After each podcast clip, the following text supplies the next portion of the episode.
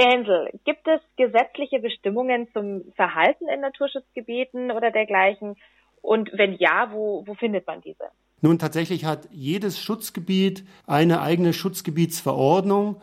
Nur diese Schutzgebietsverordnung ist in der Regel, äh, hat man nicht bei sich, die müsste man im Internet umständlich suchen. Deswegen ist es eigentlich sinnvoll, mehr auf den gesunden Menschenverstand zu achten, als jetzt hier nach der konkreten Regelung zu suchen. Gibt es äh, gewisse Jahres-, Tages- oder Nachtzeiten, in denen man besonders auf sein Verhalten, äh, vor allen Dingen in Bezug auf den Tierschutz in Naturschutzgebieten schauen muss, wie zum Beispiel zu Brutzeiten?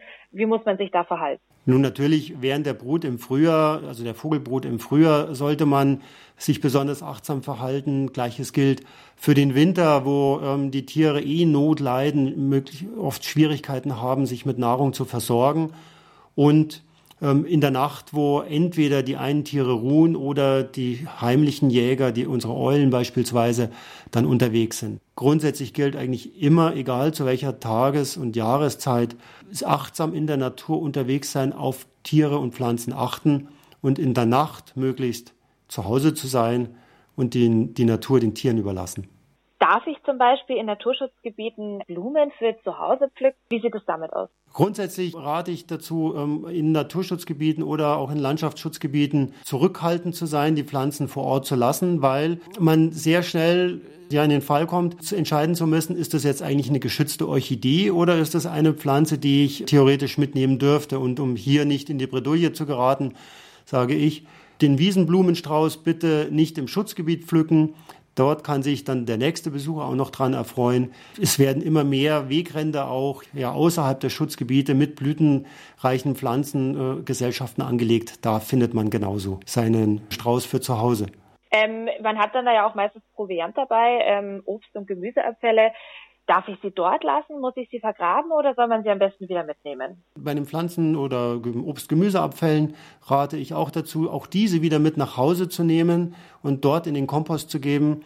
Denn beispielsweise Lebensräume, die darauf angewiesen sind, dass wenig Nährstoffe ähm, ja im Umlauf sind, die werden völlig durcheinander gebracht, wenn ich jetzt hier ähm, an meinem Picknickplatz meine Essensreste, also einen Apfelbutzen oder eine Gemüseschale, eine Gurkenschale etc. fallen lasse und dort lasse, in der Hoffnung, das verrottet doch. Aber es gelangen auf diese Weise Nährstoffe in den Umlauf, die dort nicht ursprünglich vorgesehen sind und deswegen für Durcheinander sorgen. Deswegen bitte wieder mit nach Hause nehmen. Äh, wenn wir bei dem Thema sind, ähm, man muss ja dann auch in der Natur sich immer entledigen. Man sieht dann oft Taschentücher rumliegen. Ich gehe dann davon aus, man solle diese auch wieder mitnehmen. Ja, also bitte Taschentücher nach dem eigenen Geschäft auch wieder mit nach Hause nehmen. Ich weiß, das ist ein schwieriges Thema, aber ähnlich wie bei den Kotbeuteln für Hunde kann man auch als Mensch für sich selber eine ähm, entsprechende Plastiktüte mitnehmen und dann das Taschentuch da drin einpacken, geruchsdicht verschließen und zu Hause ordnungsgemäß entsorgen. Das ist ein Thema, das wird nicht so häufig besprochen, aber das funktioniert und ich äh, bin jedem und jeder dankbar, die nicht ihre Taschentücher in der Natur hinterlassen. Herr Händel, jetzt nochmal zusammenfassend zum Ende. Haben Sie noch gewisse Grundregeln, die Sie unseren Zuhörern auf den Weg geben möchten? Das Wichtigste ist einfach achtsam sein in der Natur, sich so zu verhalten, als wäre man gar nicht da gewesen, sodass der nächste Besucher dieselbe Chance auf ein ungestörtes Naturerlebnis hat, wie man selber es hatte. Und das äh, führt dann in aller Regel auch dazu, dass man selber ein besseres Naturerlebnis hat, weil man einfach mehr sieht.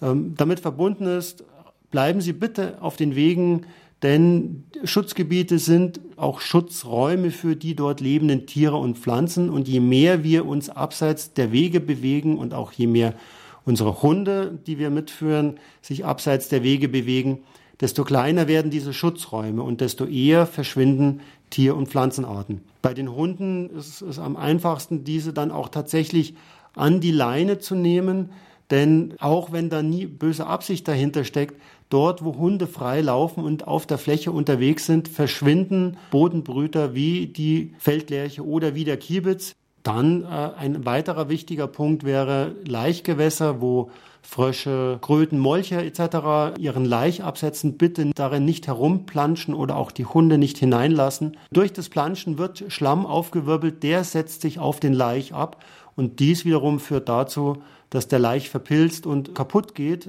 Und das will ja auch niemand. Das wären eigentlich die wichtigsten Regeln. Ansonsten gesunder Menschenverstand, keine Partys in Schutzgebieten und damit macht man eigentlich schon sehr viel richtig. Danke, Händel. Ja, danke auch Ihnen.